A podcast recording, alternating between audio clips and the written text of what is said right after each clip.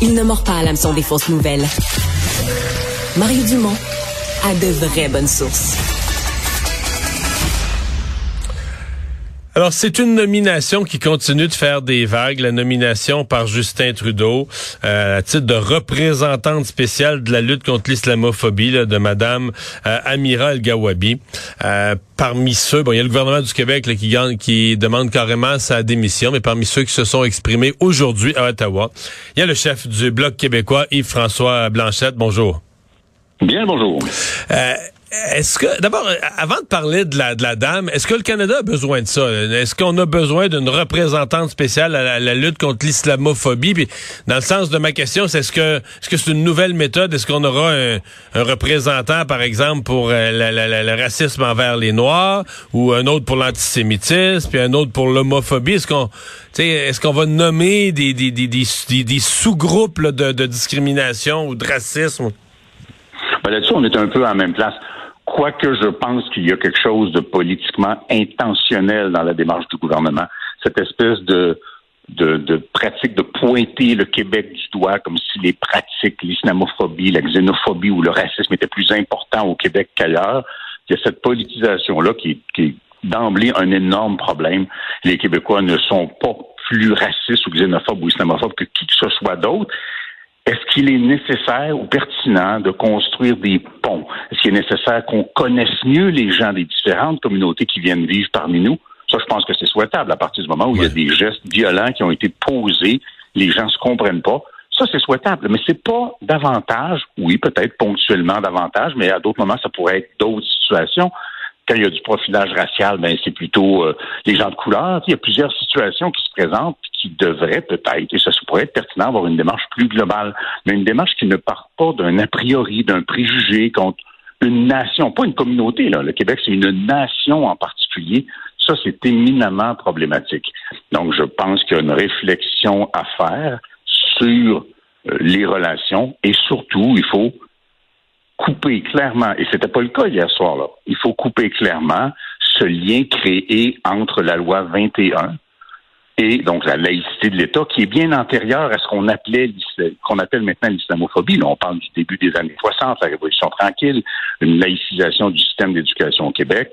Donc, il est important qu'on arrête de, mettre dans le même sac la loi sur la laïcité, qui est très, très douce d'ailleurs au Québec si on la compare à la France, et l'islamophobie qui mène à des gestes violents. Il faut arrêter cet amalgame-là qui est dramatique dans la perception, qui crée de graves tensions. Mais l'amalgame que vous dites qu'il faut arrêter, euh, Madame El Gawabi est allée dedans euh, plus qu'une reprise, à plein. Je pense que c'est un, un fonds de commerce.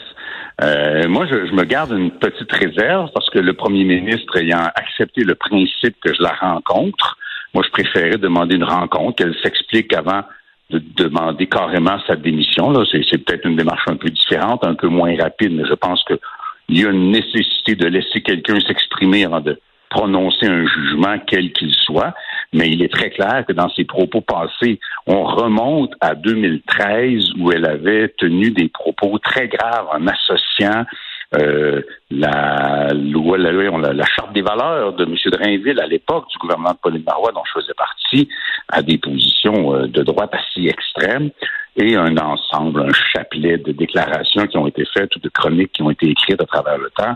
Euh, l'acte de contrition du bout des lèvres qu'elle a fait dans les derniers jours ne corrige pas hmm. le fait qu'on pense clairement qu'elle associe laïcité. Donc, elle associe la volonté de séparer l'Église et l'État à l'islamophobie. Si on inverse l'énoncé, ça voudrait dire que si on n'a pas peur de l'islam politique, il faudrait permettre son intervention dans les affaires de l'État. C'est grave. Ouais. Euh, sur la question de ce qu'elle pense des Québécois ou des Québécois francophones, mettant de côté tout ce qui touche les signes religieux ou l'islam ou n'importe quoi, il y a quand même cette réaction à un article du Globe and Mail où là, on parlait pas de ça, on parlait de l'histoire du Québec, l'histoire des le, colonialisme britannique, son impact sur les Canadiens français, qu'on appelle aujourd'hui les Québécois francophones, le changement d'appellation, mais euh, elle dit à ça, je vais vomir. Là, ça n'a pas rapport avec...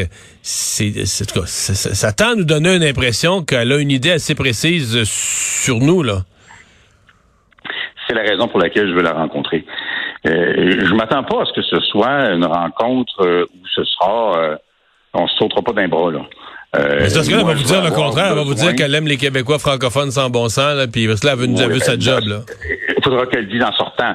Il faudra pas que ce soit du bout des lèvres. Mais ça qu'elle aime les Québécois francophones ou qu'elle aime pas les, les Québécois francophones, en particulier dans la mesure où elle parle français, je pense que c'est presque C'est les positions politiques qu'elle exprime et que dans sa fonction, elle va tendre à mettre de l'avant cette perpétuation de l'idée que les Québécois sont plus racistes que d'autres, ce qui est complètement ridicule. La société québécoise est dans les faits et en nombre probablement la société d'accueil la plus généreuse en Amérique. Donc, il faut arrêter de dire que le Québécois a peur de l'autre. L'immigration musulmane, moi, je la souhaite à bien des égards. Pourquoi? Parce que très souvent, ces gens-là sont d'emblée francophones et quoi qu'on en dise, très souvent, sinon dans une grande majorité des cas, ils viennent vivre au Québec parce qu'ils veulent ne plus être assujettis à une proximité de la religion dans leur vie publique ou dans la vie politique. Donc, je ne crains pas du tout les musulmans, je veux les accueillir. Le gros problème qu'ils ont d'ailleurs, c'est quand ils sont rendus à Montréal et ils parlent français, ils découvrent soudainement qu'à Montréal, on va exiger qu'ils parlent anglais. Donc, il y, a un paquet de Il y en a qui ne se trouvent pas d'emploi parce qu'ils sont pas, ils sont pas bilingues, ils maîtrisent pas bien l'anglais, ouais. C'est triste, mais c'est ça. C'est terrible tu vends l'idée de venir vivre au Québec parce que tu parles français, c'est un avantage. Mais si tu parles seulement français, ça n'en sera pas un à Montréal parce qu'on va exiger l'anglais, même dans des fonctions où ce n'est pas du tout nécessaire. C'est un autre tissu de problème qui n'a rien à voir avec la crainte de la différence des gens qui sont de confession musulmane. Et l'origine même de la laïcité est antérieure à cette idée d'islamophobie, puisque c'est un héritage euh, pour beaucoup de la Révolution tranquille, de la Commission Parent. Donc, euh, alors que d'autres ont demandé sa démission, vous, vous avez demandé à la rencontrer. Là, j'entends donc que ça a été accepté. Est-ce que c'est fixé dans le temps? Ben, en fait, dans la mesure où le premier ministre a répondu à la période de questions qu'il encourageait vivement cette rencontre-là que j'ai sollicitée, euh, je présume qu'elle va avoir lieu. Je vois mal sur quelle base Mme El Gawabi pourrait refuser la rencontre, qui sera de toute façon tout à fait courtoise. Elle va être privée à la base, elle va être courtoise. Je présume qu'à la sortie de la rencontre, elle va exprimer son opinion et je ferai la même chose, mais on verra ce qu'on comment on dispose de sa candidature par la suite. Si vous êtes satisfait des réponses, vous, est-ce que vous euh, est-ce que vous euh, envisagez la possibilité euh, d'en conclure qu'elle est la personne qu'il faut pour faire ce travail-là?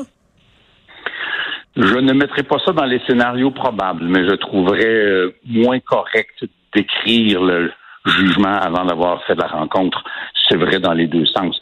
Je souhaite qu'elle abandonne cette idée que les Québécois sont plus discriminatoires que d'autres ou que la loi 21 est discriminatoire. Elle a droit à son opinion, mais elle ne peut pas faire son travail si elle a des a priori contre le Québec ou les lois de l'Assemblée nationale du Québec ce n'est pas une contestation de son avis, c'est une contestation de l'idée qu'elle puisse être qualifiée pour la fonction qu'on lui a confiée si elle a de tels préjugés contre le Québec. Ce sera à elle de faire la démonstration qu'elle n'en a pas, parce qu'après tout, nous, on est un groupe parlementaire dans la Chambre des communes du Canada.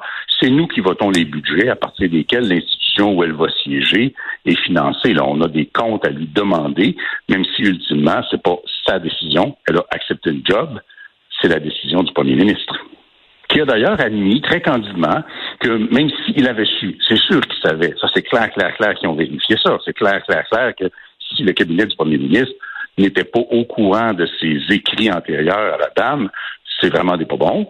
Et s'il le savait, ben à ce moment-là, c'est en toute connaissance de cause qu'ils ont un peu donné un soufflet au visage du Québec, euh, sachant que ça allait retrousser de toute façon. Il faudra tirer tout ça au clair, parce qu'ultimement, en démocratie, les Québécois doivent savoir comment fonctionne le premier ministre, comment il base ses décisions, pourquoi il a fait ça, quelle est son attitude à l'endroit du Québec, parce que c'est sur la base de ça qu'éventuellement, ils vont retourner voter.